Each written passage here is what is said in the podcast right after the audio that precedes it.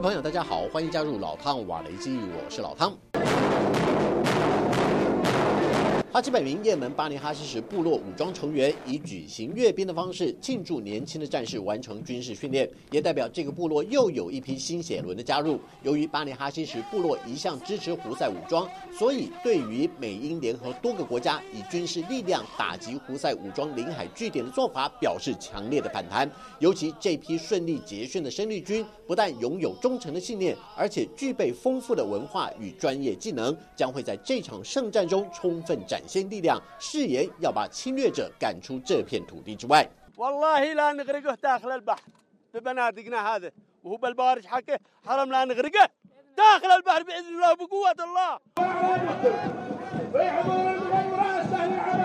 在胡塞武装控制的区域，已经有多支像是巴尼哈西什这样的武装部落表态，向胡塞武装输城，同时声援远在加萨的兄弟姐妹们，要支持他们对抗入侵者的行动，并且为他们祈祷胜利到来的那一天。不过，西方中东问题专家认为，胡塞武装及其附庸的武装部落其实一点都不在意巴勒斯坦人的处境。胡塞武装说穿了，就是想在以哈冲突以及突然升高的红海航运安全问题上，尽可能谋。取自身最大化的利益。即便胡塞武装声称动员了三千三百万人接受军事训练，并且有超过百万战士愿意前往加萨参战，但是这番论调截至目前为止，似乎还停留在指纹楼梯响不见人下来的阶段。以目前的态势研判，只能说胡塞武装的口气很大，但是在实际作为上还有待商榷。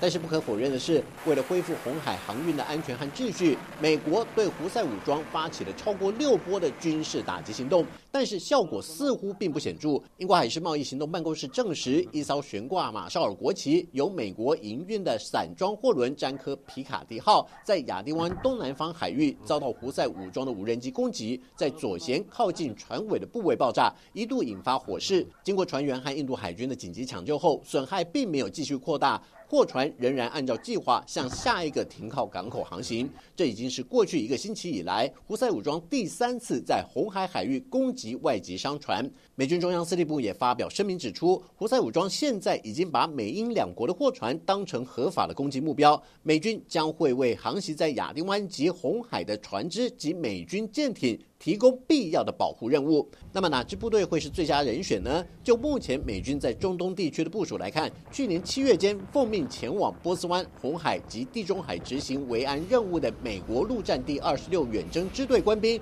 会是距离最近，而且在现代化装备及战力上也是堪称一流的劲旅。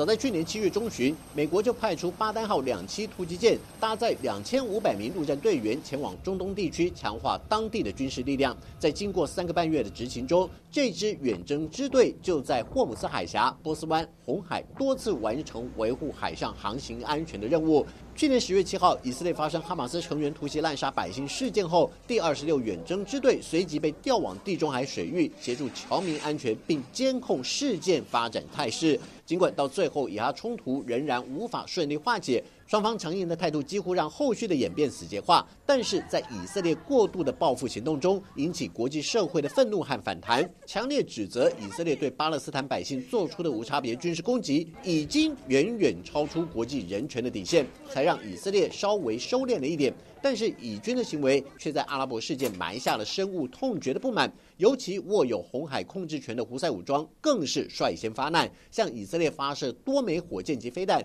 建议报复以色列在加沙的暴行。即便这几波攻势并未造成以色列太大的损失和伤害，但是也促使胡塞武装改变做法。既然武装攻击效果有限，干脆封锁以色列海运。只要攻击以色列籍的船只，或是阻止任何和以色列有所关联的海运商船运送物资，一样能达到封锁以色列的目的。甚至有机会进一步要求以色列停止对加萨百姓的迫害。却没想到事情的发展却剑走偏锋，最终酿成一场全球化的航运危机。The issue of Houthis who are, you know, attacking all the transportations. In the Red Sea towards Israel, and they are flexing muscle. They also fired some missiles in, uh, on Israel as well as uh, they have attacked some ships.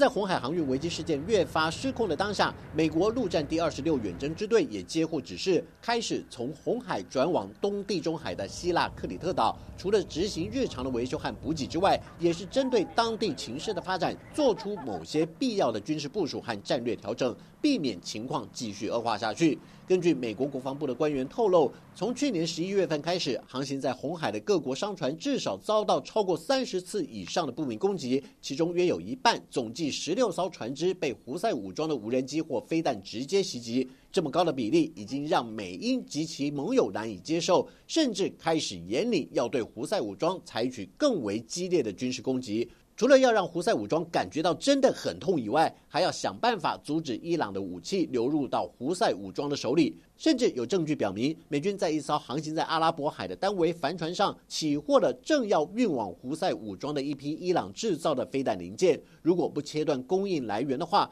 那么胡塞武装将会更加有恃无恐的在红海水域继续胡作非为，引起恐慌。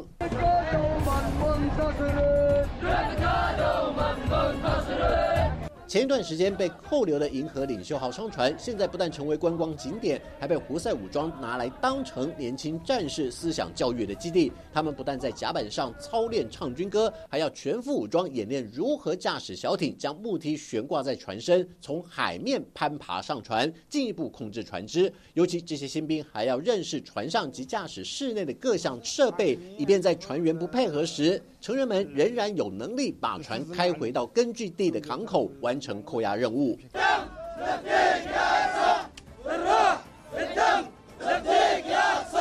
这些做法再再显示，胡塞武装已经有了必要的准备，无论是继续攻击外籍商船，或是登船展开扣押行动。即便未来有可能遭遇到美英的军事惩罚，导致无法采取武器袭扰的战术，但是只要还有足够的作战成员，胡塞武装依旧可以换个方式，继续在红海扣留任何与以色列有关的船只。一点一点削弱以色列的航运补给，也让这个地区一直存在棘手又麻烦的航运危机。好了，就到这里，我们下次见。